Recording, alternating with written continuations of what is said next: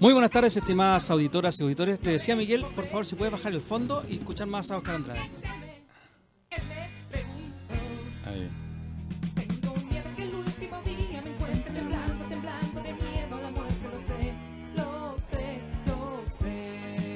Estamos escuchando, muy buenas tardes, estimadas auditoras y estimados auditores. Estamos escuchando a Oscar Andrade cantando Pronto Amanecerá. Soy Luis Miguel Retamales, damos inicio al programa Sin Restricciones, correspondiente al día de hoy, 15 de octubre del año 2019, el programa de la contingencia de la radio hoy. Y me acompaña, como siempre, don Jorge Araya. ¿Cómo está Jorge? Hola Luis Miguel, muy buenas tardes a ti, a nuestro amigo Miguel en los controles, a Germán que ya viene en camino, 10 minutitos dijo, y a nuestros amigos auditores que todos los martes eh, esperan, ¿no es cierto?, esta conversación de la actualidad nacional, internacional, la historia y la cultura que nos convoca en Sin Restricciones, programa de Radio Hoy.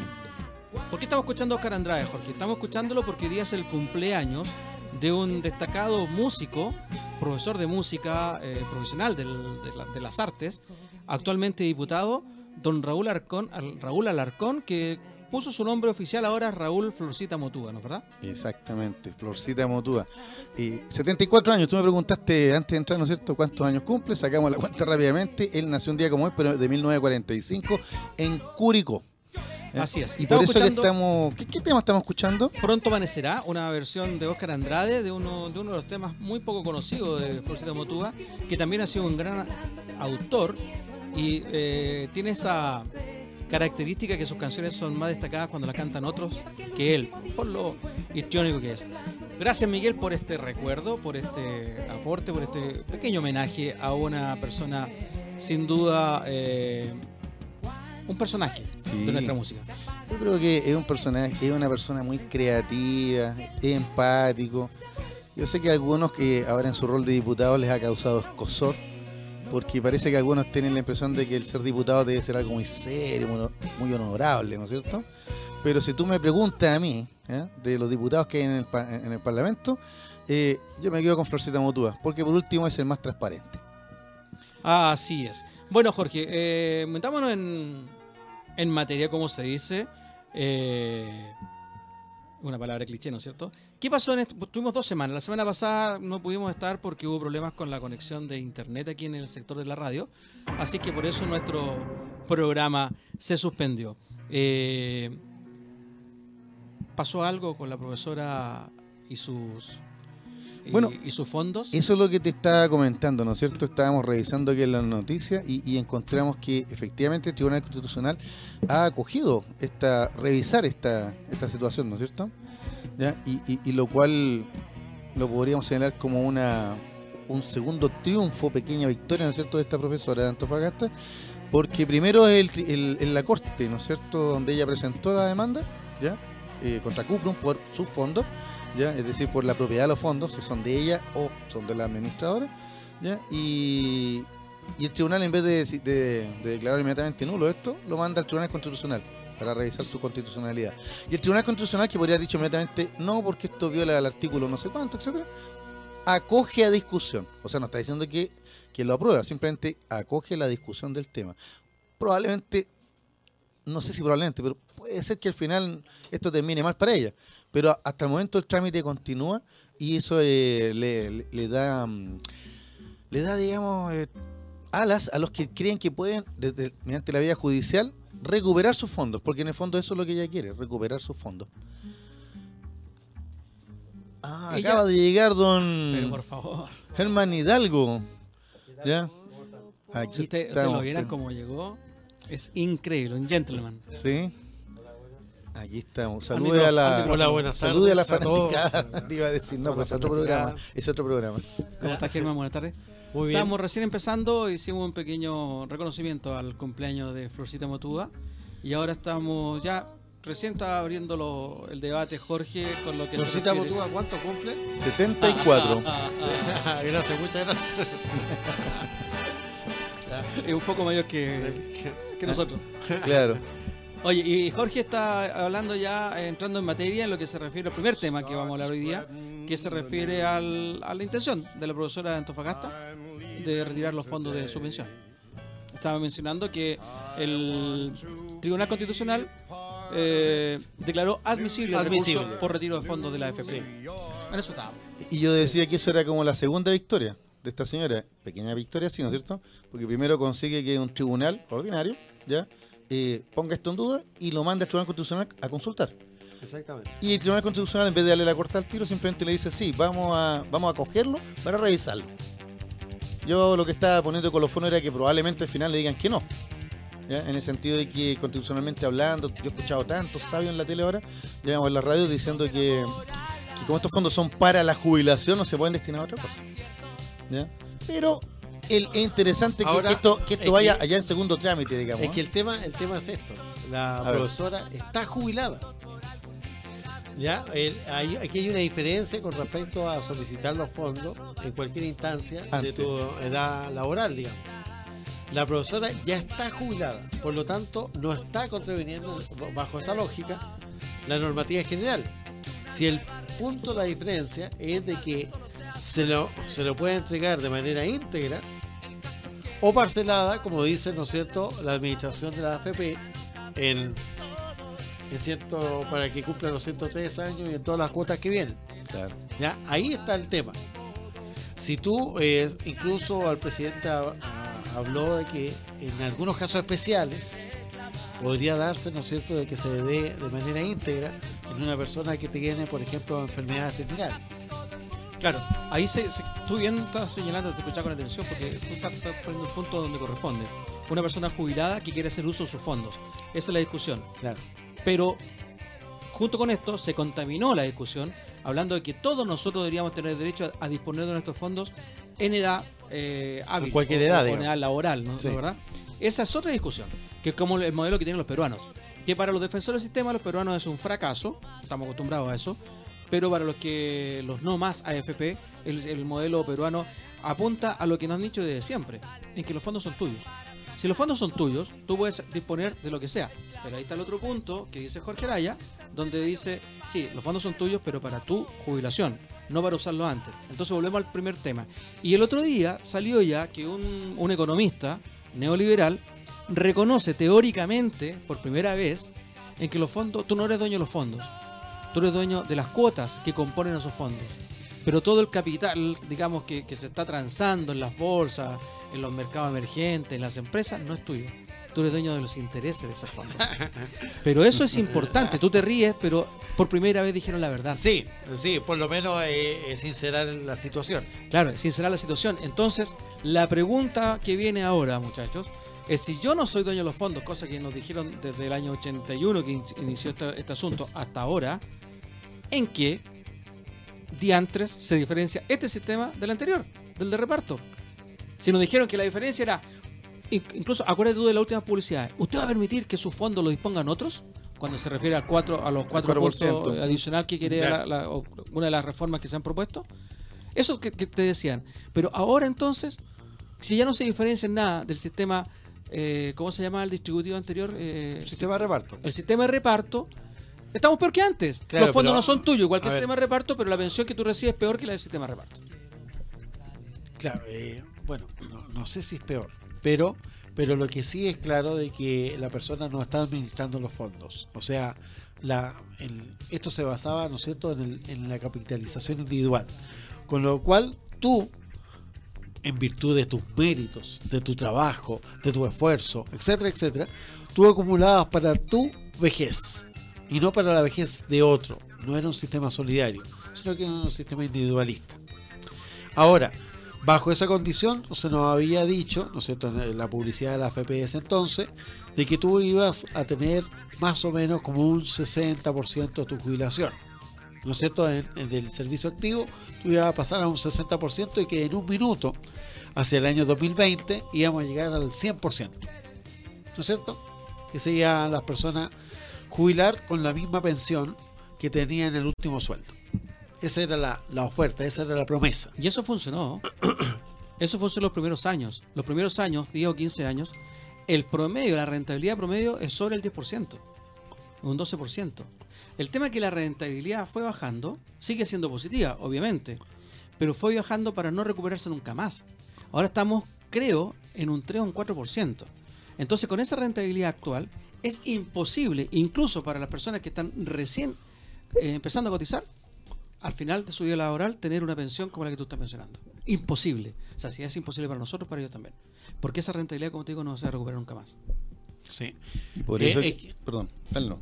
No, es, es que justamente eh, las condiciones de mercado han cambiado. Lo que tampoco te dicen, porque aquí te dicen, mira, el problema radica en que vivimos muchos años, por lo tanto hay que acumular más. Esa, esa es la respuesta, ¿no es cierto?, neoliberal. Hay que acumular más, hay que trabajar más. La jubilación tiene que hacerse más tardía. Y por el otro lado, se tiene que aumentar la recaudación en un porcentaje que es un 40% más. ¿No es cierto? Eh, que este 4% que lo van a colocar a la larga los empleadores. ¿Ya? Y con eso va a ser una carga sumamente interesante para los- las pequeñas empresas. Todo esto te están diciendo el sistema neoliberal. Pero al mismo tiempo, cuando tú ves el tema de los intereses que está a nivel mundial, hoy día los intereses están negativos. Por lo tanto, una persona que, que pide un préstamo en Europa está devolviendo menos de lo que pidió. Mira. ¿Ya? Porque a ti te están castigando, ¿no es cierto? Antiguamente, ¿cuál era el castigo? Tú a mayor plazo, tú tenías que pagar más, ¿no es cierto? Evidentemente. Pero hoy día, si tú dices, yo lo voy a hacer a, a mayor plazo, ¿ya? Voy a eh, pagar menos. ¿Ya? Entonces ahí hay una situación de, de distorsión de la economía mundial. Pero eso, eso aquí no te lo dicen. ¿Ya? Justamente. es un tre- tremendo problema. Es que hemos vivido, mira, la gente si quiere opinar en este en este debate puede hacerlo al WhatsApp más 569-872-89606. 569-872-89606. ¿Cómo era el sistema antiguo? Tú, tú bien dijiste, ahora nosotros, en realidad, a ti te descuentan alrededor de un 13%, pero esos, Hoy- tres, esos tres puntos van a comisiones, van a hacer cuestiones, en el fondo va un 10% a tu bono, a, tu a tu fondo. de capitalización, fondo de capitalización individual. Tú bien dijiste. Y ese fondo va creciendo, se supone, con las inversiones, esa plata se la entregamos nosotros a una ministra del fondo, Así es. hace inversiones y con las utilidades de eso va aumentando nuestro fondo. ¿no es Así cierto? es, es una cuestión, es una cuenta de ahorro. Básicamente es una cuenta de ahorro con un interés mayor que el que tenga un banco común y corriente, un banco de la plaza, porque en el fondo estaba invirtiendo en, en cuestiones bursátiles, en la bolsa. Antes, ¿cómo era? Antes era un aporte mucho mayor. Así es. Entonces, eh, este, este, ¿cómo entró este asunto? Cuando el 81 le dijeron a la gente, usted va a aportar menos, o sea, tu sueldo mensual inmediatamente tuvo un aumento. Porque Así creo es. que antes tú aportabas como el 18%, si no me equivoco. En algunos casos la, la inversión total, digamos, de incluido el sistema de salud era el 28%. Imagínate, y más encima había un aporte que te entregaba el Estado. Sí. Entonces, si a ti te dicen, usted del 28% va a terminar imponiendo un 21%, porque si somos la, Sí. la salud, es un 21% de lo que te descuentan, la gente tuvo un aumento inmediato de un 8%. Jauja. Después la rentabilidad de los primeros años fue un 10 y un 13, hasta un 13%. Maravilloso. Los que jubilaron tuvieron la suerte de tener buenos reconocimientos del sistema anterior y tener un- algunos años en el sistema nuevo, tuvieron una pensión bastante decente, bastante digna y como y todo indicaba que iba a ser cierto la predicción. Hoy es un 60% lo que usted ganaba, pero después se transformaba hasta en un 100%. Pero con el sistema antiguo, con el sistema de reparto, ¿cuánto terminabas ganando tú en tu primer mes de jubilación? Lo mismo que tú ganabas en tu último sueldo. ¿Verdad? Porque era solidario además. Es decir, si mi dinero no iba a ningún fondo individual, iba a un fondo común, a una posa, a una fosa común, ¿no es cierto? Y fosa en todo el sentido. En todo el sentido. Es muy, Hay- Muy que eso- gráfico, ¿eh? eso me Sí, quiero- es demasiado gráfico eso. a eso me quiero referir porque por eso, por eso, si esta cuestión tampoco son culpables los que eliminaron el sistema. El sistema ya venía podrido, como están en otros países. Era cosa de mejorarlo quizás, pero a lo que voy. En esa fosa que digo yo, entraba tu dinero, el de Jorge, el mío, y después cuando jubilábamos sacábamos de ahí y, y los jóvenes aportaban para esa fosa Exactamente. para que pudiéramos nosotros tener la pensión que era igual al sueldo que nosotros estábamos ganando. Pero eso, por toda esta sinvergüenzura propia de nuestro sistema, no sé si es condición humana o condición latina, no tengo idea, eh, quebró. Porque no hubo financiamiento. Aparte que ahora se está dando un tema que se, la, la- la pirámide se está invirtiendo.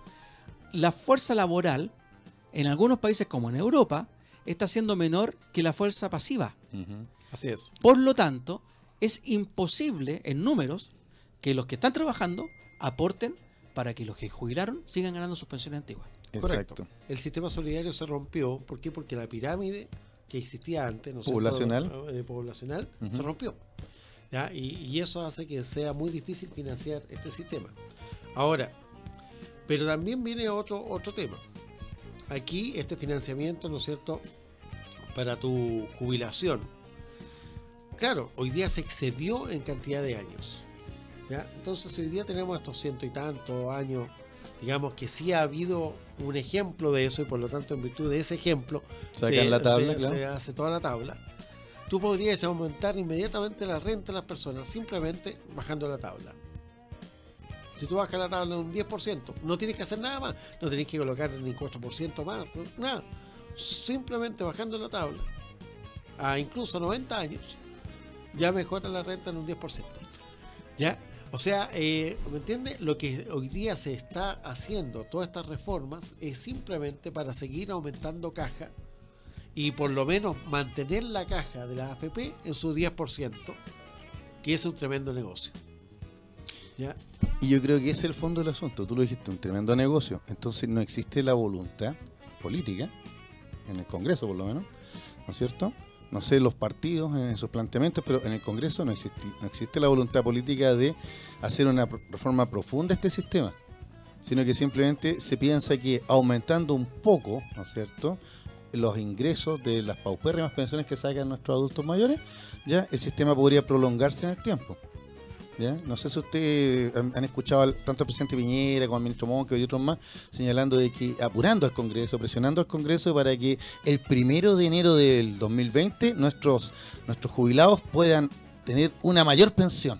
Y es una falacia. Exacto, O sea, tú porque son como 100 mil pesos más, ¿no? No, aparte de eso, que O sea. el, el- el aumento va a ser recién perceptible en 40 años. Eh, Es que es el tema, o sea, ellos hablan de 6 mil y tantos pesos más, o sea, al tiro.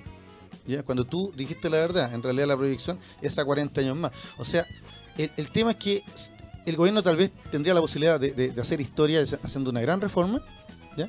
pero tú lo señalaste muy bien. Pero no vamos a echar a perder un buen negocio. No, ¿Te fijas? Si total, a la larga, las personas que reciben esas pensiones se van a morir. ¿Te fijas? Y, y una vez que mueren, ¿quién va a demandar por ellos? Ahora, tú mencionaste algo Sí. que creo que este es el meollo del asunto.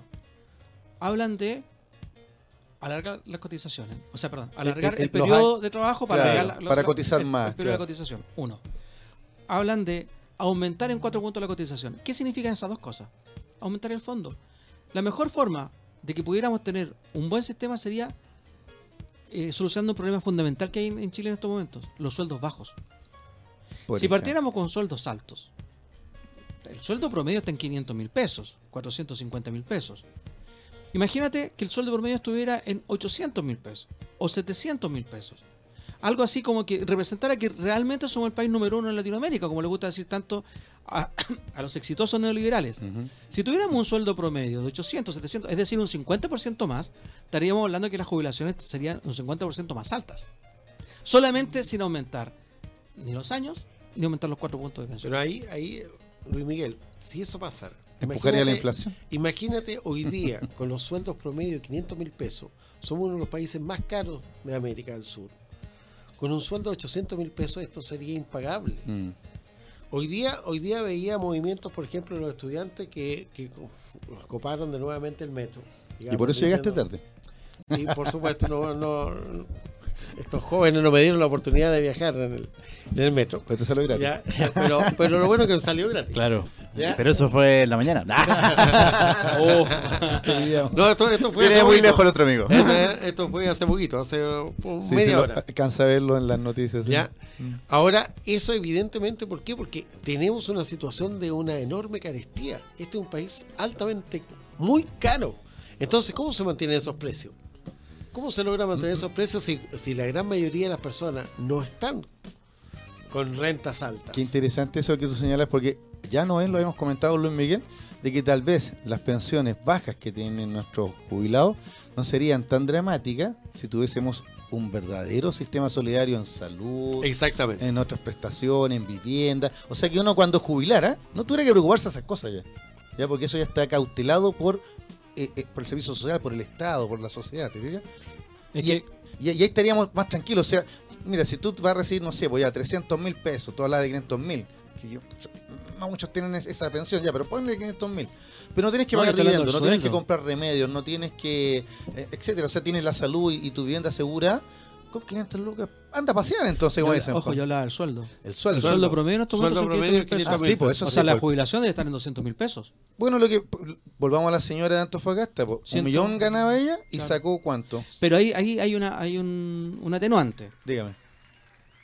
La pregunta es, y creo que ninguno tiene la respuesta acá, la señora cotizó por el equivalente a ese millón de pesos toda su vida ¿Cuánto laboral. tiempo? Ah, claro. Porque Eso puede haber es- sacado o, al final. o fueron 17 años nomás, Claro, es 10 que es- años. eso es, también es para explicar bien el sistema a la gente. Claro. ¿Te fijáis? O sea, ahora, ahora, pero por ejemplo, no sé si ustedes han hecho las simulaciones con respecto Yo- a sus rentas. yo la hice.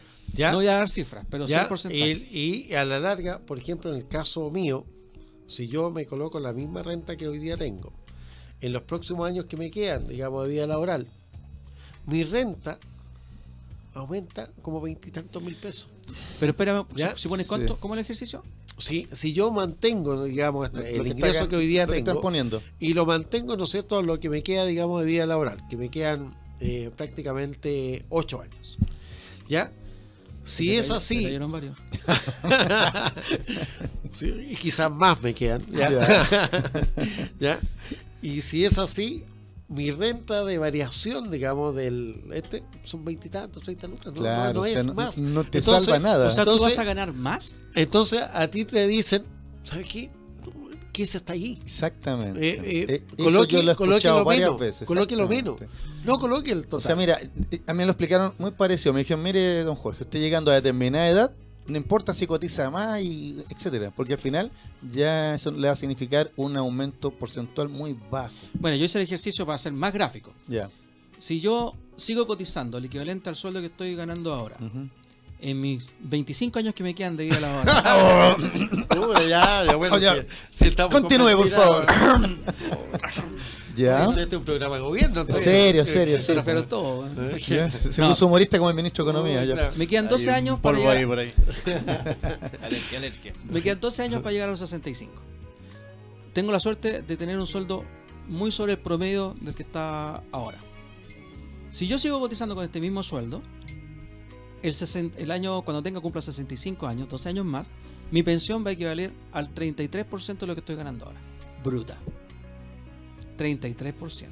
Bruto. Y te van a, y vas a tener yo- que seguir cotizando, te van a seguir descontando la salud. Eh, por supuesto, porque es la lógico, sí. Claro, entonces es menos, menos 7%. Exactamente. Si yo, ahí mismo hice el ejercicio, en el simulador de la AFP, en la famosa APB, si aumentara un ahorro simulado de 50 mil pesos mensuales para la APB, mi renta final en, la, eh, en el periodo de jubilación subiría en 20 mil pesos. Para que suba 50 mil pesos, tengo que eh, aumentar mi cotización o cotizar por la APB 100 mil pesos mensuales. Imposible. Es mejor. Mejor disfruta la hora.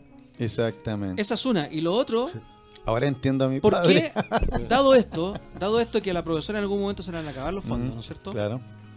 Eh, propongo una solución más drástica. Aprueben la eutanasia. Así cuando se acaba la jubilación, nos vamos calladitos a una clínica y pedimos que no. Bueno, la, directora despacho, del Fondo Monetario Internacional eh, sí decía eso, digamos, eh, que estamos llenándonos de viejos y hay que hacer una solución drástica para acabar con los viejos del mundo. ¿Saben lo que me acaba de recordar lo que ustedes están comentando? Toda la eutanasia, toda la de los viejos del mundo, los, los ancianos, porque viejas son las cosas. ¿eh? Pero bueno, Pero eso nosotros me somos- decía mi abuelito. Nosotros somos Más, usados exper- nomás. más experiencia. Claro. Tú vas a ser viejo, es una cosa. No, pero mira lo que me acordé. ¿Ustedes acuerdan de una película de los 70, eh, Logan's Run, eh, eh, Fuga en el siglo XXIII? Yo me acuerdo del flipper que había en ese. ¿Eh? ¿no? ¿Te acuerdas del flipper? Ya, pero, Sí, sí, yo me acuerdo. ¿Tú- ¿Te, acuerdas de la película? ¿Ya? Eh, Michael York, bueno, Sí. el protagonista. ¿Ya? Eh, y, y la protagonista era muy, muy, muy, muy bella ella. Y- pero el tema era ese. Era una sociedad en donde la- las personas a los 30 años tenían que ir a una ceremonia donde eran renovados. ¿Te fijas? Y al renovarse les cambiaban la cara. Para entonces continuar con otra vida. Ya, pero el personaje, y aquí voy a espolear la película, no es total, ya es muy vieja, así que tenéis que haberla visto alguna vez, ya, eh, es una novela también, ya, el, el personaje descubre que en realidad la gente al cumplir los 30 años no, no renovaba su rostro y su vida, sino que simplemente lo eliminaban y con eso alimentaban a los que todavía viven. O sea, una distopía total, ¿eh? Sí. Bueno, la, la- la- Para bueno, allá vamos, Para allá vamos. yo no sé si la cuando el decisión- destino nos alcance, otra Sí. película, Sí. No sé si, si la, la- la decisión será drástica o no será drástica, pero Mm. en realidad, para vivir, caso de la señora, 160 mil pesos. Y como tú dices, le, va- le van a subir a cuánto, 20 mil pesos, a 180 lucas, una cosa así. Porque Oye. eso es lo que está ofreciendo ahora el aumento con la reforma, 6 mil pesos. La señora de 160 gana 160 mil pesos. ¿Y en qué la salva? A esa persona le ponen 100 mil pesos más y en qué la salvas. Exacto. 266 mil pesos. No la salvas en nada. Es mucho menos que el sueldo Exactamente, sueldo mínimo. no alcanza el sueldo mínimo. entonces, la situación es crítica, la situación es muy negra. Y tú, para terminar nomás, Jorge, tú hablabas de la previsión social. Lo que pasa es que Chile, desde que se achicó el Estado, el Estado dejó de hacer cuestiones fundamentales. Una Claro. cosa es que el Estado no financió más caminos, como el otro día escuchaba. Me parece bien que el camino lo financie la gente que lo usa. No la, la persona de La Pintana, la persona de Río Cisne va a financiar la autopista en Santiago. Me parece bien. Reclamamos porque son caras las autopistas. Bueno, no uséis la autopista No la uses, claro. pero tenemos la opción por lo menos. Pero el Estado dejó de hacer eso y también dejó de en la salud, dejó de estar en la educación y dejó de estar en la En previsión. la previsión. Ahí sí que el Estado tiene que estar presente. Porque estas cuestiones no son para la especulación privada. Y estamos viendo esto justamente por la espe- especulación privada. Y haciéndome cargo de las palabras tuyas eh, que dijiste hace dos semanas, Germán, es imposible que todos tengamos la plata porque la plata no está. La plata, billete por billete, un bi- un billete arriba del otro, no está, no existe. Es plata electrónica la que Sí. existe. Y si sacamos la plata, lo dijo, creo que fue eh, Rieselberger, Van Rieselberger, que también ya muy, sin- muy sincero, la gente no sabe leer entre líneas, no va. Dijo, si sacan el dinero, quiero el sistema. Quiere el sistema. el sistema se va. Porque Se, se, se acaba. se sustenta en eso. Oye, una cosita antes de irnos, ¿no? muy cortito, muy cortito. Eh, ya, para los que les interesa harto el tema, salió un libro de Editorial Aguilar, Mitos y Verdades de las AFP, de Alejandra Matus. Y ya hace las preguntas que nosotros estábamos comentando eh, siempre. Alejandra Matu- Matus, reconocida periodista, no sé si fue, o sea, si sigue siendo actualmente, pero fue La la, di- directora de Clinic Claro. y la autora de la historia oculta de la justicia chilena, la historia negra de la justicia La- chilena. el libro El libro negro de la justicia por el que chilena. fue perseguida. Por el el cual- tuvo que irse se, al exilio. se autoexilió, exactamente. Sí. Y yo tuve ocasión de comprar ese libro que fue censurado. Claro. Lo traje de Buenos Aires. Dígase. Vamos entonces a la tanda, la primera tanda del programa. Está entretenido el programa. Sin restricciones, el día de hoy, 15 de octubre del año 2019. El WhatsApp es el 569-8728-9606, donde pueden opinar, pueden comentar, pueden Le pedir- llegó de hecho un audio. ¿Sí? Sí, Ah, después lo- lo WhatsApp. escuchamos. Ah, después la Después lo tanda. escuchamos después de la tanda. Sí, porque hay- ¿Es muy ofensivo? Porque- No, no, no, no debería Ya. ser. Para Ok, nada. nos vemos entonces. Ya volvemos en tres minutos. Miguel, por favor. Ah, no. ¿Qué estamos escuchando, Miguel? The Trooper, Iron Maiden. ¿Por qué estamos escuchando Iron Maiden en Herman Hidalgo? Bueno, porque se ha dado una situación de concierto muy interesante en Santiago la última semana. Partimos, ¿no es cierto?, el día viernes con King Crimson, ya, el viernes y el sábado. Pero cuéntele a las nuevas Ya. generaciones porque no, no saben quién es Bueno, King Crimson. Crimson es una de las bandas más legendarias del rock progresivo que comenzó por la década del 70 y ha tenido, ¿no es cierto?, una continuidad. Bueno, tiene 50 años en realidad. El, El grupo. El grupo, ¿ya? ¿Están vivos? El- el- No, pregunto, ¿verdad? Porque algunos han fallecido, pero, pero del, del grupo inicial, digamos, el, el maestro es Robert Fripp, que es el guitarrista, ¿ya? Y ha tenido, ¿no es cierto?, un- una banda eh, que lo ha seguido, digamos, durante muchos años. Y ha incursionado en todo el tipo de música, digamos, desde la música progresiva. Él, hay que recordar que, por ejemplo, el primer King Crimson integraba al vocalista, era eh, eh, Lake, que fue después integrante de Emerson Lake and Palmer. Emerson Lake and Palmer, claro. Ah, ¿Ya? Mira, ¿eh? ya ha Emerson, tenido Lake and Palmer, ya incluso Robert Fripp en un minuto lo, lo convocaron para Yes y él dijo no yo, yo quiero seguir con mi, mi Dijo- línea No dijo yes, dijo no. no dijo no ya Qué fome. Eh, Perdón, perdón. y ahora También estuvo Slayer. eh, Slayer si el- había el- muerto y por la jubilación de Tomás Araya. eh, Tomás Araya estaba jubilando a Tomás Araya y, y Tomás Araya es como el- la representación de la de la derecha ya del rock por así Por decirlo eso, Bolsonaro. estuvo, por eso estuvo la semana pasada con la diputada Camila Flores. Camila Flores. Camila Flores, exactamente. Ya, es como la representación de la derecha del rock. es como, como del, del grupo de Ted Nugget, del, del ultraderechista, digamos, de, del rock, digamos, norteamericano. ¿ya? Y ah, ahora sí tenemos una banda gigante, Iron Maiden, ¿ya? que es mucho más, más nueva, por así decirlo, con unos 20 años más nueva que, que King Crimson, que estuvo en, en la pista atlética, ¿no es cierto? En, en el Estadio Nacional. ¿No estuvo en la arena? ¿En Movistar? No, en la arena estuvo King Crimson. Claro. En ¿Sí? Movistar Arena estuvo que sí. Sí. Ayer no fue eh, Iron Maiden en, en la arena, hemos visto, ¿no? Sí. ¿O, o fue la pista? No, ayer fue en la pista. Ahí lo está Ayer buscando. Luis Hoy día, hoy día eso sí en el estadio. Oye, en todo caso, nacional. algo, algo que me- siempre me, me llamó la atención de Iron Maiden, las portadas de sus discos, con este personaje, ¿no es cierto? ¿Me recuerdo el nombre? Ah, Eddie. Eddie. Exactamente, Eddie. este personaje, que era como sacado de cuento de la cripta, ¿sí? Sí. Ahora, este, De esto hecho, una el, avi- banda- de hecho, el esto- avión de Iron Maiden se llama Eddie One. Ah, mira, Eddie Eddie One. One, Sí. qué buena. Eddie ¿no? Force One. Ed- Eddie- Eddie Force One, ese. Ahí está. Es un 757. 14 de octubre y se pilotea. Arena, ya. O sea, Lo Iron Maiden ya lleva como excelente. 10 conciertos en Chile. O sea, han- Sí, y pensás que una vez no pudo entrar por la 300 iglesia católica, ¿te acuerdas? 360 mil chilenos han ido a los conciertos. Claro. Ah, hoy día en el Movistar. El O 14 ayer. El 14 Ayer. ayer. Hoy, hoy día es en el Estadio Nacional. Hoy día en el Estadio Nacional. Claro. ¿En el Espacional? ¿O en la cancha, la pista atlética? No, Nacional. En el estadio de fútbol. Sí, en el Estadio de Fútbol, dentro del Estadio de Fútbol. Mira, eso, eso es interesante ¿ah? porque eh, te asegura una. O sea, están apostando a una gigantesca cantidad de público, cosa que ya no ha ido decayendo. De que se produjo el boom de ese inicial, de que venían todos los, por primera vez los grupos, ya nadie se atreve a hacer en el Estadio Nacional por lo caro que significa arrendarlo Mm. y porque no se asegura un lleno total. Por eso se, se concentra en lugares más pequeños como el Movistar Como el. Movistar Arena. Yo Mira. pensé que era por la mala suerte que podía dar ese estadio. Ah, De oiga, hecho, oiga, ¿por don, don Gemma, ¿y ¿usted no fue a ver aquí en Crimson? ¿No, no fue? De hecho, en ese estadio se rompió la yeta el 2011, quedó, que, que era todo un mito. Cuando se juega bien al fútbol, se gana. Oiga, don Gemma, ¿y usted no fue a ver aquí en Crimson? No, no. No, no, No tuvo mira, la no, posibilidad. no, Porque eh, mi, mi sobrina fue, po, y, pero, y me ¿sabe mandó ahí una yo- foto ahí. Yo Sí, ese día, ese día que comenzaron a entrar, y lo veía, dije ya en la noche voy a comprar, pero ya no había.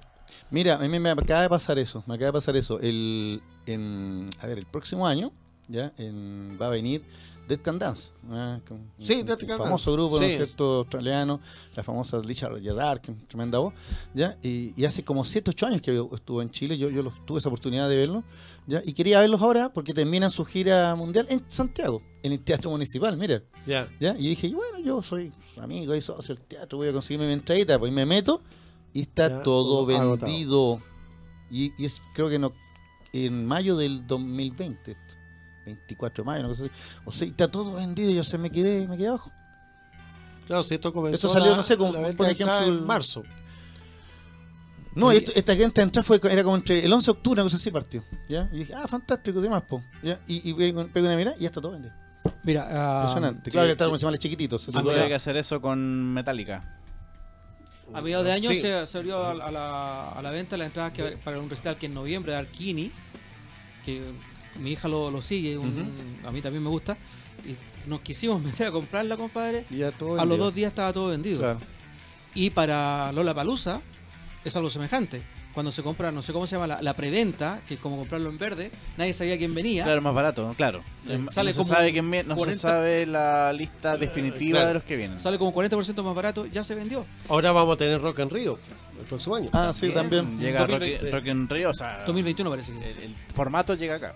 Porque acá no tenemos un río muy 2020 o grande para, 2021, para hacer un Rock en O Río. sea, ya no tenemos ni río. Claro, el, el Mapocho Río. Pero, eh, mira, es curioso lo que pasa con esa cuestión, porque lo que tú estás diciendo, aparte, eh, Lola Palusa hoy día, aquí cuesta 170 mil pesos de entrada. En Argentina cuesta 100 mil pesos. Si sacáis bien las cuentas, eh, pensáis que ganas gastar 175 lucas con tu familia, a lo mejor te conviene irte a Buenos Aires y en Buenos Aires, y son los mismos Claro. artistas. Sí. Pero, cuando fue la cumbre del rock chileno, hace tres semanas más o Ah, menos en sí, Rancagua, pues se- suspendió. suspendió por falta de público. Dijeron que era un tema de seguridad, que no, no cumplía con las normas de seguridad y no sé qué Pero más. yo creo que también hubo un problema de difusión. Sí, Sí, un porque, problema de organización. claro, ahí fal- faltó más, más difusión. Iron Maiden con la presentación de hoy día podría llegar a los 360 mil espectadores que lo han visto desde, dice, estoy leyendo el diario, desde que tuvo un modesto debut en el Teatro Copolicán en el año 1996. Imagina, Iron Maiden en el Copolicán, en el Copolicán del 96, una Claro. cuestión insalubre, Sí, eh, to- total. Solamente Roger Waters, que ya ha estado seis o siete veces aquí en Chile, no sé si tantas veces. No, menos. Cuatro o cinco. cuatro o cinco. Él ha superado las 300.000 personas. Es el único artista anglo que lo ha superado y ahora ha superado por Iron Maiden. Bueno, eh, comandante Ramiro lo vamos a dejar para después. Vamos a hablar de Lenin, pero no Vladimir Ilich. Hablemos de otro Lenin. Del Lenin bueno y el ne- Lenin malo. Oh, se metió en camisa once varas, don Germán, porque era la pregunta de rigor. ¿Cuál es el Lenin bueno?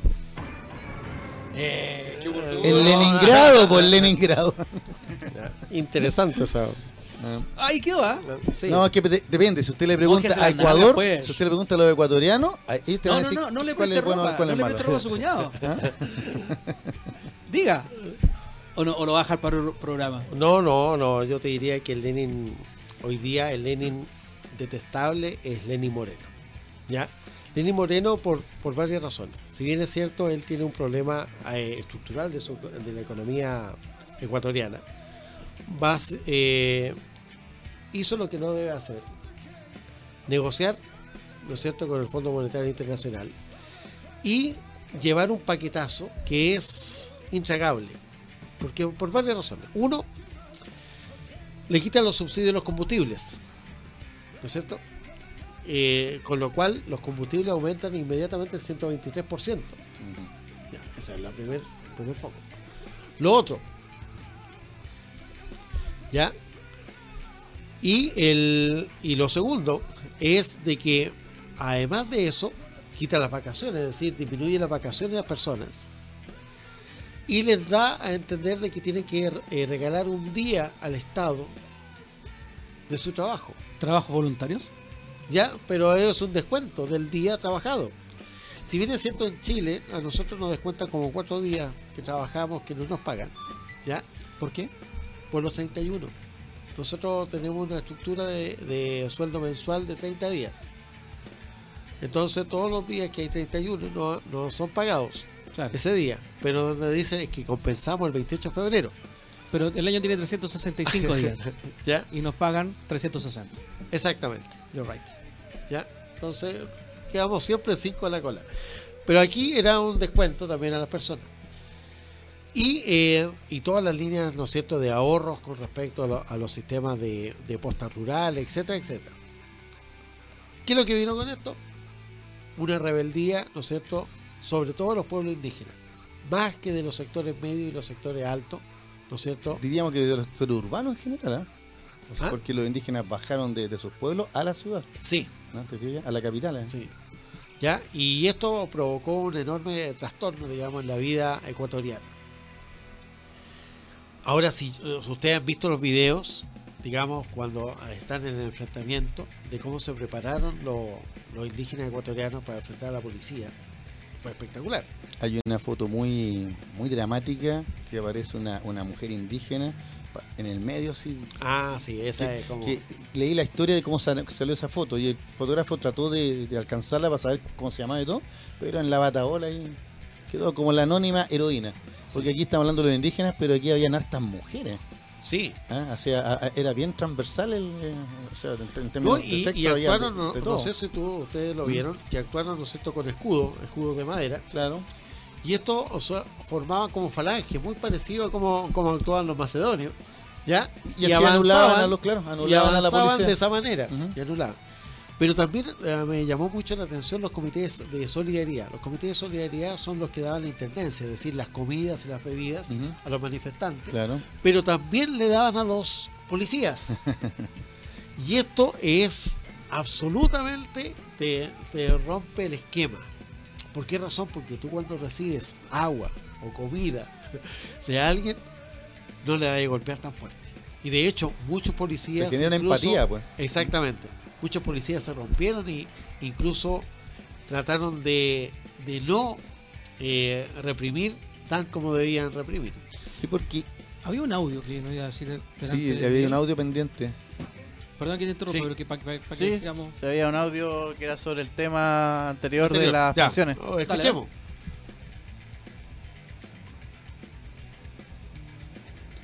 Bueno, según el tango, que cantaba Gardel eran 20 años no es nada, así que 25 es un poquito más que nada, así que igual puede seguir trabajando, yo creo. Hay que ser optimista en la vida. Ah, Gracias. A, a- a ¿Pero la, bien? a la talla que hice yo. Sí. Gracias, Perfecto. gracias al amigo que ahí me Nuestro apoya. amigo que Eh. si quiere dar su nombre pues Está buena la ironía, me gusta la ironía. Tú querías hablar, seguir lo de, lo de Lenin Moreno. Sí, no, era, era que estábamos hablando del el tema cómo los indígenas se prepararon bien y, y tú estabas señalando el tema de, de estos comités de, de alimentación, ¿no es cierto? Y que Comité de también, solidaridad. claro, el comité de solidaridad y que también ayudaron, solidarizaron con la fuerza represora, Claro. ¿te fijas? Y eso quebró la voluntad de, de combatir al movimiento. Eh, de hecho, yo estaba viendo unas fotografías bien impactantes de policías que cuando se declara ya que se termina la huelga, que hubo acuerdo con el gobierno, esos policías se desplomaban llorando, abrazándose con la gente. O sea, es un grado de tensión tremendo. Pero yo quería, en- en- digamos, eh, El grado, el grado étnico ahí de, de indígena en, en- hay, hay en en Ecuador. Ecuador o es muy alto, entonces Claro, son miembros de la tribu. exactamente. O son más, más parte de ellos mismos que lo que somos los chilenos en, en las ciudades, por ejemplo. Sí, lo que yo quería destacar era la figura de Javier Vargas. ¿Por qué? Porque es el titular de la Confederación de Nacionalidades Indígenas, CONAIE, y él fue el líder de las manifestaciones. O sea que estamos frente a un liderazgo de una persona que fue capaz de organizar esto y manejarlo, ¿te fijas? Y al final acorralar al gobierno. Porque hay que decirlo, el domingo, la última noticia que había visto el domingo, era que Lenín Moreno sacaba a las Fuerzas Armadas a las calles para controlar la ciudad. Eso era el domingo. Entonces yo pensaba que la cosa se ponía más grave. Y de repente el lunes tenemos luz, luz verde. Ahora es verdad que ayudó mucho la iglesia y las Naciones Unidas que mediaron. No, la Nación Unida fue. O sea, yo creo que a Meleni muy- Moreno le pararon el carro y dijeron, oiga, usted no, no puede sacar a los militares a las calles porque esta cuestión... Ahí sí que ya no sabemos qué haría pasado. Pero ya, la- ya, ya- ya hay siete Sí. muertos, siete muertos y Sí. más de mil heridos. Pero para los ecuatorianos esa cuestión puede ser como de rutina. En los últimos 20 años, ¿cuántos gobiernos han, han votado Sí, por esas realidad. revoluciones? Han, han votado, este sería el tercero, si no me equivoco. Entonces, eh, yo creo que el tipo se dio cuenta, primero, el que tú me mencionaste el otro día, lo hicieron arrancarse de Quito a Guayaquil. Los indígenas se tomaron la el- ciudad. y el Palacio Legislativo. Claro. Exactamente. O sea, estamos hablando de carta mayor. Era el pueblo el que estaba derrocando a un gobierno de derecha. Exactamente. El Por- pueblo por- estaba por en las un- calles. Un, un gobierno neoliberal le vamos a colocar. Bueno, y ahí tú hablabas de detestable en realidad. Para mí una persona detestable. Porque más allá que sea de derecha o no, el tipo se metió al gobierno siendo el delfín de, Co- de Correa. Claro. O sea, traicionó a Correa y traicionó a los quienes, a quienes votaron por él. No, claro, porque y lo- y ellos que- votaron por, por pero- otro programa, no por el que están Pero lo más indignante era de que por la situación que, porque él decía, Denis Moreno, por la situación de que nos dejó el gobierno anterior. La situación que nos dejó el gobierno anterior, que era el gobierno de Correa. Pero él, él no es que eh, hubiera estado, Sabe- ¿no es cierto?, de paso. Él era el vicepresidente de ese gobierno. Exactamente. o sea, él, él se, dejó, él se dejó la Entonces- situación. Entonces es absolutamente de, a- No, ¿sabe lo que más de detestable? no, no asumir ninguna ¿Sabe responsabilidad. lo que más detestable, querido Germán? Para mí, por lo menos, ¿ya? Escuchar a la Cancillería chilena, ¿ya? Apoyando, ¿no es cierto? ¿Ya? Al gobierno, ¿ya? Y, y condenando la movilización social, ¿ya? Entonces yo me preguntaba, bueno, ¿y por qué no hacen lo mismo con Venezuela? O sea, Bueno, ¿por es qué a unos países apoyamos sacar al presidente y otros países apoyamos al presidente para que No, regrese al pueblo? pero- pero a ver, pero- por favor, responda. Pero ahí hay que hacer una. Ya. Eh, Esta, esta fue el veredicto que dio Estados Unidos. O sea, Estados Unidos indicó y todos los países que lo siguieron ya eh, hicieron el mismo veredicto. O sea, a la larga, eh, cuando tú tienes un país que no es independiente en su línea política, como Chile, evidentemente tiene que decir lo que dice Estados Unidos. Y Estados Unidos creo que indicaba que esto va contra la institucionalidad democrática del pueblo ecuatoriano. ¿Ya? que evidentemente no es lo mismo que en Venezuela, ¿ya? Porque ahí se está luchando contra una dictadura, Exacto. ¿ya? Esa es la explicación que dan. Es un, un gobierno legítimamente electo como el de Lenin Merino, nadie discute que Moreno. es legítimamente le- eh, Moreno, parece payaso igual, con un legítimo eh, ilegal, o, o gobierno quiero decir, ilegítimo como el de Maduro. Acuérdate tú que para, para ellos lo legítimo es Guaidó. Y la principal crítica que le llega a, a la comisionada de la Nación Unida, a Bachelet, ¿por qué no reconoce al, al- al gobierno de Guaidó? Nadie, nadie lo reconoce porque no tiene ciertos parámetros internacionales que permiten reconocerlo. Y los que lo reconocieron fue por una, razón totalmente política como la que está diciendo Germán. Ahora, el líder internacional de esta región, como es nuestro presidente Sebastián Piñera, fue y pidió apoyar a este a este eh, gobierno de la misma forma como apoya a China. Ahí el pueblo no importa. Ahí es el gobierno legítimamente constituido. Los chinos son legítimamente constituidos. Un partido Hablamos, contamos la historia el otro día, pues, claro, Claro. los 70 años de la República Popular. Mm. Pero aquí era el pueblo que está en las calles. Lenin eh, Moreno, Moreno. derogó finalmente por la presión popular, Exacto. derogó el, el decreto y como dices tú, te lo dejó sin efecto con el decreto 894 y eh, lo que sí dice es que se van a mantener los precios. Dice, procede de manera inmediata a la elaboración de un nuevo decreto ejecutivo que permita una política de subsidios de combustible. Exactamente. O sea, seguir subsidiando los combustibles con un enfoque integral, con criterios de racionalización, focalización y sectorialización, que precautele que estos no se destinen al beneficio de personas con mayores recursos económicos ni a contrabandistas con combustible.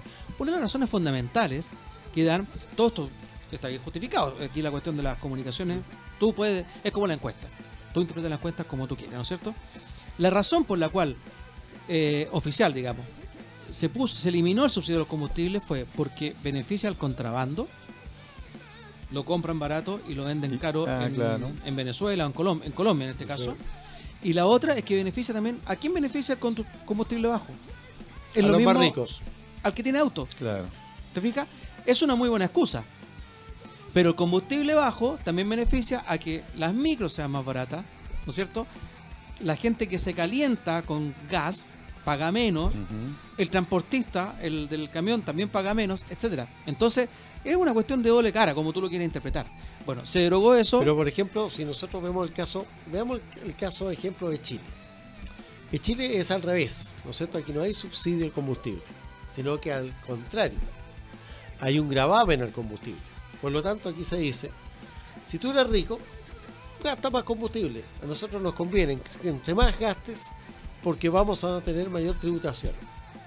¿Ya? Es simple. ¿Ya? Entonces, de esa manera, tú puedes cuidar el recurso. Cuando tú tienes subsidio, derrochas. ¿Ya? Eso tiene una lógica, eh, eso era entendible. Lo que sucede es lo siguiente, que no si lo no te estás cuesta, no te haciendo, perderlo. claro, no lo estás haciendo en virtud de, un, de una situación de un mejor estado, sino que lo estás haciendo en virtud de un préstamo que pediste al Fondo Monetario Internacional 4.200 millones de dólares. y el total son, son 10 mil y tanto. ¿ya? O sea, después vienen los otros 10 mil. Y, el, y por lo tanto, con eso tú tenías 1.600 millones, no me acuerdo cuánto era el del subsidio del combustible, que tú lo tenías como cuota para pagar el crédito. ¿Ya? Ahora el problema radica, ¿cómo Lenin Moreno le va a decir al Fondo Monetario Internacional que va a pagar el crédito? Y aquí entonces viene la otra manera. ¿Cómo lo hizo Chile en su minuto? ¿Cómo lo hizo Vigi en su minuto? Entregó recursos naturales a empresas extranjeras. Esa es la otra manera que tienen los países de pagar sus créditos con sus activos. Entreguemos los Galápagos, Claro. entreguemos las selvas, ¿ya? Entreguemos los volcanes, entre- entreguemos, ya el petróleo no lo puedo entregar porque ya lo entregué a China. Exactamente. Entonces, esa es la otra manera que va a tener, ¿no es cierto?, el gobierno de Ecuador, tal como lo hizo Chile en su minuto. Es decir, ¿no es cierto?, la deuda externa, recuerden que se vendió. Chile vendió la deuda externa. Claro. Entonces hubo personas como Bond, que era un australiano que hacía casa, que compró con esa deuda lo que era la telefonía chilena. Y después la vendió a la, a la empresa española Telefónica. Claro. ¿ya? O sea, hizo un negocio del siglo. ¿ya? Entonces, lo que le viene a, a Lenin Moreno, una situación súper difícil. Súper difícil. Uno ha perdido legitimidad, va a tener el problema económico, va a tener la presión internacional y va a tener que hacer, ¿no es cierto?, entregas de recursos Más todavía. más todavía a la banca internacional. Claro. ¿Cómo ves el futuro? ¿Cuánto tiempo le das? ¿Sale? Ahora, Correa no puede volver, porque Correa no está, puede con, volver. está con una situación judicial en su contra. Sí, no, ahí tiene que ver, venir un cambio de los liderazgos. ¿ya? Eh, tiene que venir un cambio de liderazgo, digamos, en, en Ecuador. No vaya a ser como el caso de Alan García, en que no podía volver, finalmente derogaron todas las persecuciones. Perdonazo, claro. Volvió y fue presidente. No sería raro. No sería raro. Pero ojalá que no ocurra. en América Latina está, está en esta cosa, porque imagínate, el fin de semana estábamos todos pendientes de lo que pasaba en Ecuador, pero fue el debate presidencial argentino. ¿ya? Donde evidentemente Macri, ¿no es cierto? Y, ¿cómo se llama? Alberto Fernández. Fernández, ¿ya? se llevaron, digamos, las- todas las luces. En general, los otros candidatos son comparsas en el fondo. ¿ya? O en Bolivia, donde también Evo Morales, pese a todos los problemas, ¿ya? también tendría posibilidades. si se- Absolutamente. un poquito de ganar en primera vuelta. Absolutamente. Es que y lo más de simpático de, Bolivia es que el, tema, de gobierno. el, tema de la Mediterránea no ha salido para nada en esta campaña. Nada, nada, o sea, no se ha mencionado. Ya, pero otros opinan que no, que ganaría la primera vuelta, pero en una segunda vuelta mesa con los otros, sa- desbancaría a Evo. Y ahí está la cosa. ¿ya? Los que están ahí, bueno, Colombia con Duque, ¿no es cierto? Piñera en Chile, Oye, Maduro. Colombia- yo quiero- espera, quiero espera, destacar un poco Bolivia. Colombia. ¿Tú hablas de Bolivia el mejor Sí. gobierno? O sea, yo creo que el mejor gobierno que ha tenido Bolivia Es con Evo Morales por la Evo estabilidad Morales. que le dio. Pues. le ha dado uno estabilidad política. ¿Cuánto- Lo otro le ha dado crecimiento económico, ¿ya? Y, y lo otro ha generado una situación nacional, ¿ya? Eh, interesante en Bolivia. El boliviano antiguamente se sentía bastante como de, de menor calaña, digamos, que el resto de América. Hoy día se siente como el centro. Más de- complejado. Mira. sí, claro. Lo que tú dices, la estabilidad, efectivamente nosotros fuimos testigos en los 80 en gobiernos financiados por los narcos que duraron una, se- duraban una semana y era milico tras milico. claro. Por ejemplo, Gabriel Mesa. Gabriel Mesa, que fue un milico Y después, horrible. de- eh, en los 90, como se, Sánchez Lozada, que Sánchez salió Lozada que arrancando, tuvo que arrancar. a- claro. a- a- como de la Rúa, salió Claro, pero arrancando Sánchez también. Lozada eh, era este compadre que no sabía ni español. Exacto. Eh, Era. eh, Era como un empresario. maneja- un eh, empresario. él, su comunicación era en inglés. Claro, sí, él, él hablaba con un acento muy, muy especial. Salió arrancando igual que de la Rúa. Entonces, viene Evo Morales, salido de las clases más marginales de Líder de- cocalero. de Bolivia. Claro. Líder cocalero, Cocalero. exactamente. Hizo, todo la- hizo también las cosas igual que este líder de Ecuador. Es que a eso quería llegar yo, te fijas, un líder indígena, ¿ya? te fijas, campesino, rural, ¿ya? Y, y que y- él sacó a Sánchez de Lozada, que, que estaba entregando el agua, ¿se acuerdan? Sí, Ya en las el concesiones, agua se la entregó a los franceses. Por ejemplo, claro. ¿ya? Y ahora, y- y- en la CEPAL, existe una, por ejemplo, en las eh, expectativas de crecimiento para este año, para el 2019, Chile tiene 2.8, Bolivia tiene 4%. claro. O sea, la segunda pata que tú dijiste le dio también crecimiento económico. Y lo que tú, lo tercero que estás diciendo tú del empoderamiento del boliviano es lo que le pasó a Chile en los 90, Exactamente. cuando se sintió con un país poderoso. Jaguar. El jaguar. El jaguar, los jaguares. Eso es lo peligroso, que el boliviano, ahora de izquierda, se sienta también un jaguar. Lo que viene, están todos contra Evo. Sí, pues o sea, si no gana en primera vuelta, ah, es difícil para él eh, remontar. O sea, tiene que ganar ahora. Eso. Ahora lo y, que y sí- Bolsonaro en Brasil que sigue, ¿no es cierto?, bajando en las encuestas, pero que, pero que, mira, salió un dato positivo para Bolsonaro, si ustedes no se habían dado cuenta. Efectivamente ha bajado la delincuencia. El matar delincuentes reduce las tasas. Eso es lo que está ahora hablando, se está hablando en Brasil. Mira, Sí, si eso entonces, fuera bueno, cierto, Filipinas hace rato que habría terminado con la delincuencia, pero bueno. Pero parece que son más delincuentes en Filipinas. Pero, son El- muchas islas, son muchas islas. pero claro, eh, tú, por ejemplo, un policía puede matar a un delincuente y no tiene que cumplir un sumario. No, no se le Es hace que yo sumario creo que a eso, a, a eso apuntan las... ¿eh? Esas son estadísticas mentiras en el Ahora, fondo. ahora el tema es ¿quién, lo- quién es delincuente y quién no. Claro. Ese es el. Última noticia. Y Uruguay. Dicen que Uruguay va, pasa a la derecha también. Próximo gobierno. Sí, el Frente Amplio está muy, muy debilitado. Muy debilitado. El actual presidente le encontraron cáncer. Claro. Por, por eso que ya, ya empiezan al tiro a ver qué va a pasar a futuro. Claro, y, o sea, ojalá que no, no estén pensando en el. ¿Cómo se llama el. el más popular de los uruguayos? Eh, porque ahora está Tavares, ¿cierto? Sí, Ah, tú pensabas en, en- Mujica. en Mujica. Mujica. No vayan a pensar en Mujica porque aquí ya están pensando en Bachelet. Parece que Bachelet dijo que no. Bachelet 3.0 Qué horror. ahora va a ser el No gobierno del Frente, puedo del Frente. Amplio. Ella va a ser como la gobernante del Frente Amplio más PC. La mami. La mami. Ahí vamos a ver, ¿ah? Aquí está, está interesante, estamos hablando, está está viendo la- algo de Colombia. Nos vamos a ir a la tanda, a la última tanda del programa del día de hoy, y ya vamos a volver con la, eh, la efeméride del profesor Jorge Araya. ¿De quién va a hablar? Vamos a volver a Cataluña. Déjale, le gusta Cataluña. Hoy Estados Unidos. Hoy no hablo de Estados Unidos, no. Te vamos a dar, te vamos a dar unos minutitos, tranquilo, sea la vuelta. Ok, vamos, a la- eh, vamos y volvemos entonces con la última, el último bloque, el programa sin restricciones del día de hoy, con la franja histórica de Jorge Araya. ¿El rey o el primer ministro amnistían en, en España? En un gobierno parlamentario. El rey hace de jefe de, De Estado, Estado, y el primer ministro el jefe de gobierno. ¿Quién es el jefe de Estado en Alemania, por ejemplo? ¿El presidente o el primer ministro? Jefe de Estado, estoy diciendo. Hay un presidente en Hay un Alemania. presidente en Alemania. ¿Y el jefe de Estado el presidente? Debe ser. Nominalmente debería serlo, ¿no? ¿verdad? Claro, sí. Y el primer, mi- primer ministro el de gobierno. Ahí estaría la pregunta. Entonces, a lo mejor la amnistía está en, en manos del O a, lo mejor, de o a lo Estado. mejor la amnistía está en manos de un parlamento. También, como Podría, claro, como es una monarquía parlamentaria España, eh, constitucional, en realidad monarquía constitucional, pero tiene su parlamento. Pero por lo general la amnistía está en, en manos de una persona, digamos. Claro. De, de Y- y- instituciones unipersonales, digamos. Claro. Eso ha sido lo general. ¿Algún español podría escribirnos, ¿no es cierto?, al más 569-872-89606 para decirnos quién amnistía en España. El que ya no fue amnistiado es Franco, ¿ah? porque a él lo van a sacar del Valle de los Caídos, sí o sí. Tiene fecha, 24 de octubre. Ah, sí. Claro, o sea, ahora. Ahora, tienen que sacarlo sí o sí. ¿Ya? Llevarlo a un cementerio particular, nomás ahí con sus familiares. Qué interesante. O sea, eh, y ahí viene la otra pregunta, ¿y qué van a hacer con el Valle de los Caídos? ¿Un parque? ¿O va a mantenerse como un centro de conmemoración de esta tragedia llamada Guerra Civil? A- aparte de Franco está Primo Rivera ahí. ¿no? Está Primo de Rivera también. Claro. claro, Sí. sí. Bueno, saben que nuestros amigos auditores piensan, ¿y por qué, qué- por qué estamos desvariando con, con Franco, España, con el rey? ¿ya? Porque las noticias nuevamente nos llegan a España, pues, ¿ya? Este fin de semana, ¿no? Se supo la condena, ¿no es cierto?, de los dirigentes de, eh, catalanes, ya que, que votaron, ¿no es cierto?, y firmaron la independencia de Cataluña, ¿ya? Eh, y que fueron detenidos y condenados a 13 años, ¿ya? Por sedición. Esa es lo, la, la noticia. Pero para mí la noticia no es la condena, sino que la noticia es que el pueblo de Cataluña salió a las calles a manifestarse.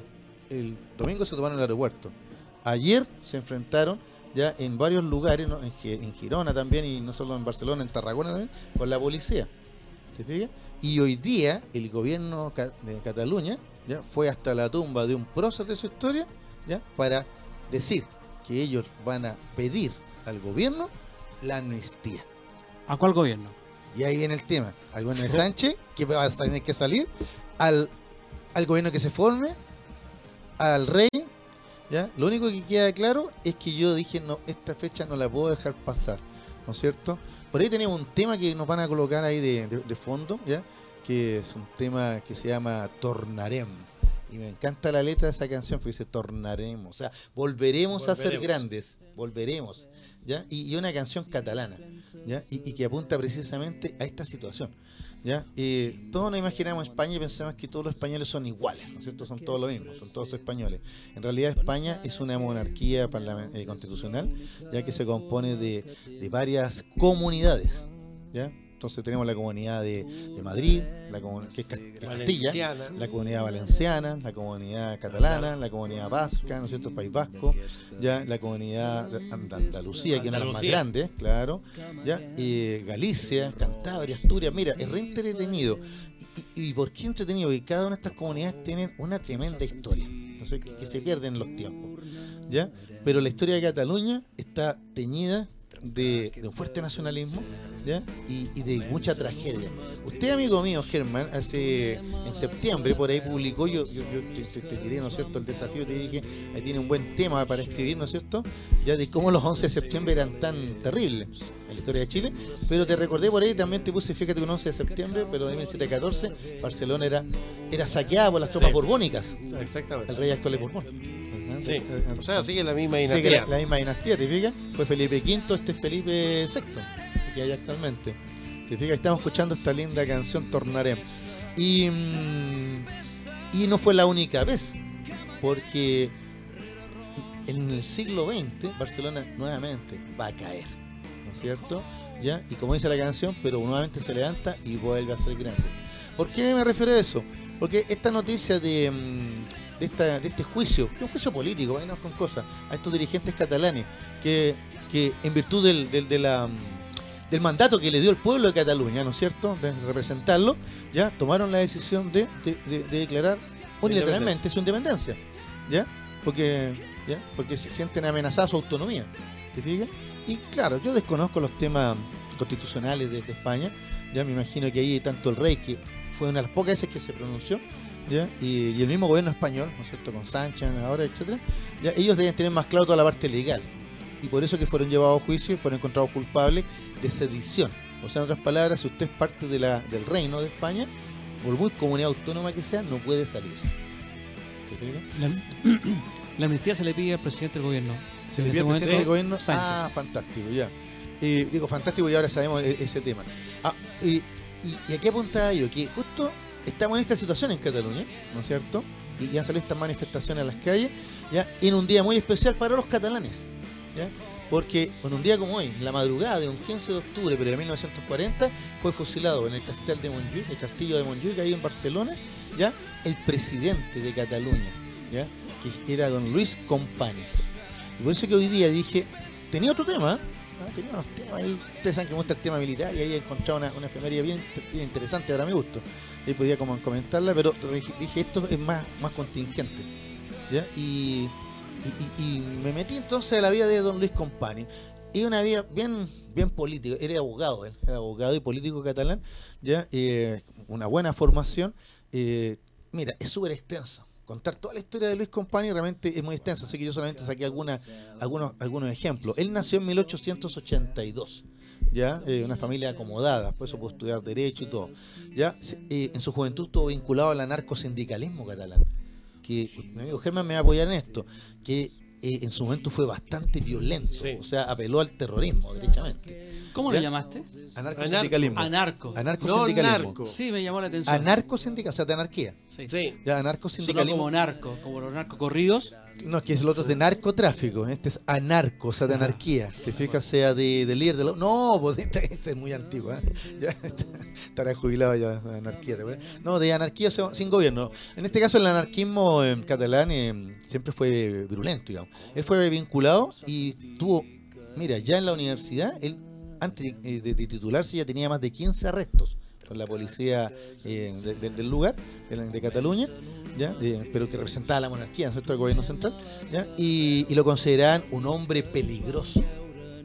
Pero ese hombre peligroso lo pondría entre comillas, no es porque él fuera un terrorista, era un hombre peligroso porque era un hombre de, de mucha labia, de mucha convicción, muy preparado. ¿Te fijas? Entonces era un, era un líder nato. Ese era don Luis Companys. Bueno, él para... mm, para vamos, vamos, vamos rápido, ¿no es cierto? Hay mucha, mu- mucha historia acá, pero para 1931 él va a fundar ya eh, la Esquerra Republicana de Cataluña. Y aquí va a ser uno de los partidos más importantes, no el único, ya, pero uno de los partidos más importantes que va a propugnar o impulsar, ¿no es cierto?, la, idea de, una independencia o una mayor autonomía de, la región. Ya va a ser diputado, acá lo tengo, va, a ser diputado, y el 14 de abril de 1981 proclamó la República de Cataluña. ¿ya? Y entrando en inmediato conflicto con el gobierno provisional de la República que estaba en Madrid. Ya, lo que pasa es que él aprovechó eh, este gobierno provisional republicano, ya estaba Manuel Azaña en, en- en- de, de presidente en esos minutos, y él aprovechó to- todas estas disensiones que había ya para proclamar la República de Cataluña. Fue una, una medida, digamos, de, de ne- de negociación. ¿Por qué? Porque el gobierno pro- provisional negocia entonces con, con nuestros independentistas catalanes ¿ya? Y, y crean un gobierno de la Generalitat de Cataluña, el gobierno de la Generalidad, vamos a decir en castellano, ¿no? de Cataluña. ¿Te fijas? ¿Ya? Y él llega entonces como, como diputado a las Cortes que van a crear la nueva constitución el 28 de junio de ese mismo año, 1931, a Madrid. Y tiene una destacadísima actuación en la discusión de las leyes en estas Cortes. ¿Te fijas? Entonces, e- era, aunque lo- los catalanes más, más independentistas decían que este era un, personaje muy tibio, ya como que no era tan, tan pro independencia. Ya los, los más anarquistas decían que no era tan combativo. O sea, en realidad lo atacaban de todos lados. Pero fíjate que eso me hace pensar lo que decía el Quijote, ¿no es cierto? ¿Ah? Deja que los perros ladren. Sancho, porque quiere decir que vamos por buen camino. ¿Te fijas? Bueno, el camino de nuestro, de, de- de- Luis Companys ya continuó, participa, como digo, destacadamente en las Cortes Constituyentes y cuando vuelve a Barcelona funda La Humanitat, que va a ser el órgano oficial de, de este partido, ¿no es cierto?, que, señalaba, de la Esquerra Republicana de Cataluña. Eh, en 1932, en noviembre, va a ser elegido presidente ya del Parlamento de Cataluña. Ya, pero él abandona ese cargo porque lo llaman al gobierno y se transforma en ministro de Marina de Manuel Azaña. Ahora dicen que con Azaña no se llevaban bien, ¿ya?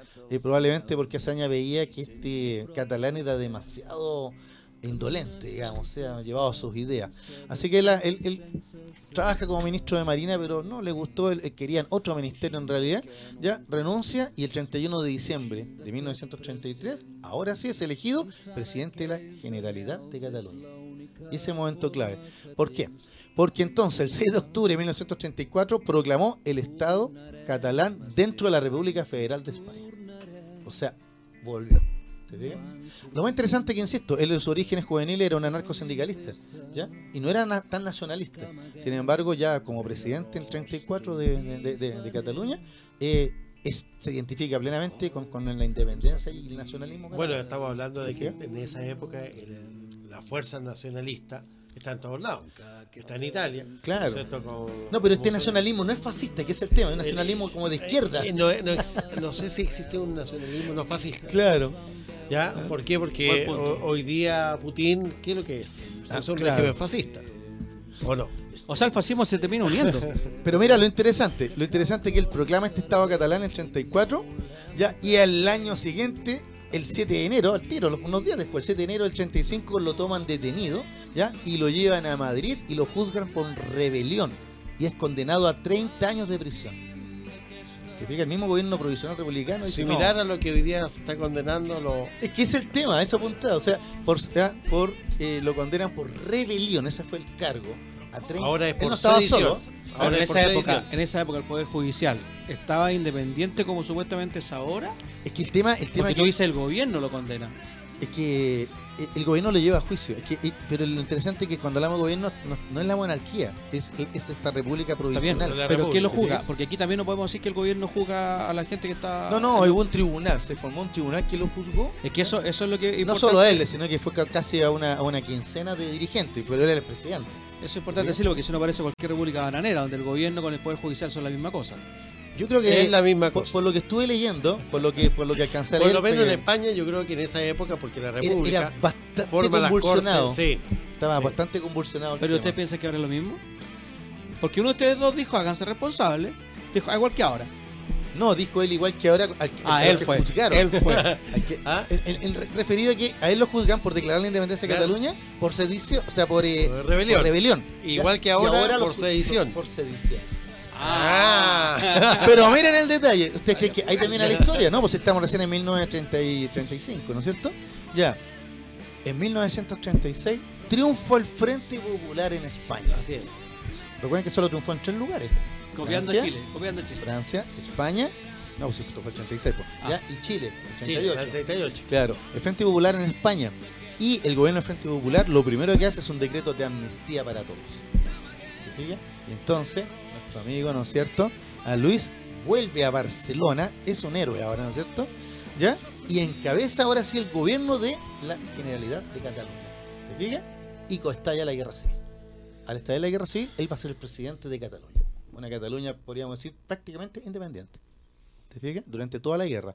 Tanto así que él, él, él se la jugó, ¿ah? se la jugó al final. Eh, ya lo habíamos comentado el año pasado, ¿te acuerdas, Luis Miguel? Cuando hablamos de la batalla del Ebro. Sí. ¿Ya? ¿Te acuerdas? ¿Ya? Él se la jugó con toda la batalla del Ebro. ¿Ya? Y todos sabemos que al final la batalla del Ebro fue la gran derrota de los republicanos. ¿Ya? Y entonces... ¿Por qué? Porque ahí ya venía, venía, ¿no cierto? Un general que venía de las Canarias, ¿no es cierto? Bueno, toda esa historia también la comentó cuando hablábamos ¿te acuerdas de la transición española con Franco. Bueno, el tema es que Llegaste un año tarde. Para, ve- para el 20 de enero, para el 20 de enero de 1939, ya Tarragona bombardeada y tomada por las tropas de Franco, ¿ya? Solo quedaba Barcelona, lo único que quedaba en pie, solo Barcelona, ¿ya? El el nombre de los presi- pollos, está el presidente Negri, Los pollos. el presidente Negri le dice, nosotros nos vamos, nos vamos, todos los presidentes Azaña, Negri, ¿sí? todos nos vamos a Francia, ¿ya? Venga con nosotros, ¿ya? Porque esto ya está perdido, ¿te fijas? ¿Ya? Y Luis Compani le dice, no, toma los micrófonos y por la radio de Cataluña llama a resistir como sea al fascismo. Eh, solo resistieron cuatro días más. El 24 de enero ya tuvieron que salir. Y aquí hay una, una historia muy muy em, emotiva, ya que está muy bien reflejada en una película que se hizo después acerca de esta, en donde él, antes de irse a Barcelona, 3 de la mañana, tuvieron que salir a las 3 de la mañana, estamos en enero, o sea, mucho frío, nieve incluso en los Pirineos, ¿te fijas? Eh, él recorre la ciudad con otros dirigentes dando su último paseo, porque piensa él que ya no van a volver más a, Barcelona. ¿Te fijas? Bueno, esa es la otra parte de la historia, es que cuando hay muchos detalles, incluso hay un paso muy interesante en donde cuatro presidentes de la República se encuentran y cruzan ahí la, ya en la frontera a Francia. Pero en Francia, los franceses los trataron pésimo. Esa historia también la conocemos por lo del Winnipeg, Sí, ¿verdad? Winnipeg. Claro, cuando lo hablamos. Entonces al final eh, nuestro amigo Luis Compani llega a París, pero en París no lo quiere nadie, ni el gobierno ni la policía, nadie lo quiere en París porque dicen que es, una- es un problema, una molestia. Él trata de hacer un gobierno en el exilio en París. ¿Se fija? Y, lo- y- y el gobierno francés le boicotea todo. Entonces al final él se va a un pueblito de Bretaña, pero de este pueblito de Bretaña él sigue manejando los hilos y sigue manteniendo contacto. Sigue siendo el líder. Sigue siendo el presidente de Cataluña. ¿Te fijas? Bueno, el resto de la historia es conocida. Para 1940, Francia en mayo, ¿no es cierto? Cae invadida por los nazis. ¿Ya? Y lo primero que le pide el generalísimo Franco a los nazis es que le envíen a compañes a España. ¿Ya? Y la Gestapo lo va a buscar hasta el pueblito de Bretaña, ¿ya? Y lo traslada hasta la frontera con España, donde es recibido, ¿no es cierto?, por las fuerzas de seguridad de Franco, que lo invitan amablemente hasta Madrid, donde durante un mes fue torturado, pero no le preguntaron nada. Solo lo torturaron, porque era el presidente de la Generalidad.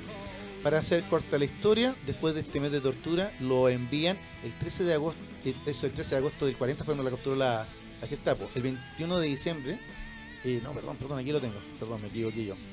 Acá lo tengo. Triunfo al Frente Popular, es que quería la fecha exacta. Acá está. El, 30 de, oc- el 3 de octubre de 1940 lo mandan al castel de Montjuic ¿ya? para hacerle un juicio. El juicio fue una farsa, ¿no es cierto? ¿Ya? Eh, la- el cargo que le puso el Consejo de Guerra era adhesión a la rebelión militar. Pero la orden de Franco es que no tenía que haber juicio, porque él ya había sido condenado en ausencia. Así que el juicio duró unas horas nomás. Eso fue toda la. Tenía un defensor y todo, pero el juicio duró unas horas porque el cargo de adhesión a la rebelión militar ya estaba aprobado. Entonces yo, me- yo dije, pero perdón, ¿quién se sublevó? ¿Fueron los republicanos que se sublevaron? ¿No fueron los, franquistas, los nacionalistas? Pero él lo condenan por adhesión a la rebelión militar, o sea, por resistirse. ¿Te fijas? Así que, bueno, el alba del 15 de octubre del 40, en el foso de Santa Eulalia, que hay un monumento ahí en el castel de Montjuic, donde está este foso, ya lo fusilaron. ¿ya? Al ofrecerle una venda, su verdugo, él dijo que no. Miró a la, muer- a la muerte de frente y antes de morir gritó, per Cataluña. ¿Te fijas? Un día como este. ¿ya? Y por eso entonces que probablemente el gesto del gobierno catalán de hoy día, de ir hasta, hasta este monumento, ahí en el Foso Santa Eulalia, en el Castel de Montjuic, ¿ya? Dejar sus flores y decir que los que han sido condenados, ahora, ¿ya? Ellos no los van a abandonar y le van a pedir, si no exigir, a quien corresponde, la amnistía. Porque ellos no han cometido ningún delito. Simplemente han representado los intereses de los que votaron por ellos. ¿Te fijas? Eh, para terminar solamente, eh, en el 2001, el Estadio Olímpico, que fueron los Juegos Olímpicos del 92, ¿se acuerdan? En Barcelona, eh, le colocaron el nombre de, ya, de, de Luis. Y hay otro monumento también ahí, que es un monumento bien bonito porque es una placa y al lado hay una niñita. Ya porque la historia cuenta que cuando él estuvo, cuando le trajeron de vuelta a Barcelona y todas estas torturas, etcétera, esta niñita le enviaba pañuelos. Y lo consolaba de alguna manera con eso. Y también se convirtió entonces en una figura vinculada a, la trágica historia de este personaje. ¿te fijas? Eh, esto no termina tan mal, amigos míos, porque ya que estábamos hablando de Pedro Sánchez, ¿no es cierto? Y tú dices que él le correspondería dar el indulto, entonces, si que se mantiene el gobierno. eh, el 21 de diciembre de 2018, el gobierno de Sánchez condenó el juicio y restauró la honra de Luis Campanis. Pero tuvieron que buscar a los descendientes. Y no hay descendientes en España, sino que está su, nieta en México. Esa es la otra historia. Eh, eh, él, él podría haber escapado a México, ¿ah? Él podría haber escapado a México cuando estaba en Francia, pero él no quiso. Mandó a su hija, ¿eh? con, con su yerno, él, lo mandó a México, pero él se quedó en Francia. Y afrontó como un presidente hasta el final. ¿Te fijas? Eh, ese es don Luis Companes. La historia es nuestra, don Luis Miguel. El hace los pueblos. Exactamente. Perdona- Aunque eso, aunque eso es falso. ¿eh? Yo la- en otra ocasión vamos a ver esa falsedad. Sí. Si la historia es tan nuestra y la hacemos nosotros. Oiga, don Germán, es verdad que la Vamos a hablar de vez- eso y vamos a hablar de Lenin. Sí, lle- llegue temprano para que el- agreguemos la pauta a Estados Unidos, porque Estados Unidos. perdóneme, pero hoy día yo y mis amigos que nos escuchan se dan cuenta que yo me emociono con estos temas. Ya no era el tema de hoy día, pero le agradezco a la persona que me orientó porque era el tema preciso con lo que está pasando nuevamente con Cantalupe. No podemos dejar de tener simpatías por los catalanes, no es caso. Así que hasta la próxima semana con ahora sí le voy a adelantar el, el tema de la próxima semana. Ahora no lo vamos a cambiar por nada. ¿ya? Porque un 24 de octubre de 1929 ya saben lo que pasó. Así que vamos a hablar de eso la próxima semana. ¿Qué pasó, hombre? El 24 El- fue el, el Black Thursday. La caída del, eco- económica, la más grande. La Ah. crisis. La- ¿Fue el Wall año Street. 29? Fue un fue 24 el de 29. octubre de 1929. Fue un jueves, pero nosotros lo vamos a hablar el martes porque los jueves no tenemos programa. Ah, verdad. hasta la próxima semana, gracias. Don Germán, Black ¿se Tuesday, entonces. usted? El Black Sí, Thursday. sí, bueno. Que Ya que nos saludó. bien esta semana y pensemos que en Estados Unidos la próxima semana.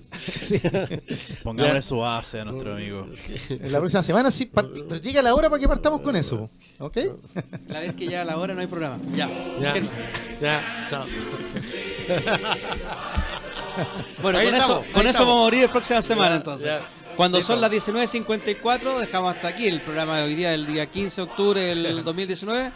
Sin restricciones, soy Luis Miguel Otamales. Muchas gracias. Gracias Miguel, gracias Dani Maricán. Nos vemos la próxima semana. Perfecto. Ah, ¿y esto se está subiendo al Spotify? Sí, se va a subir a Spotify y también a YouTube. Perfecto, muchas gracias.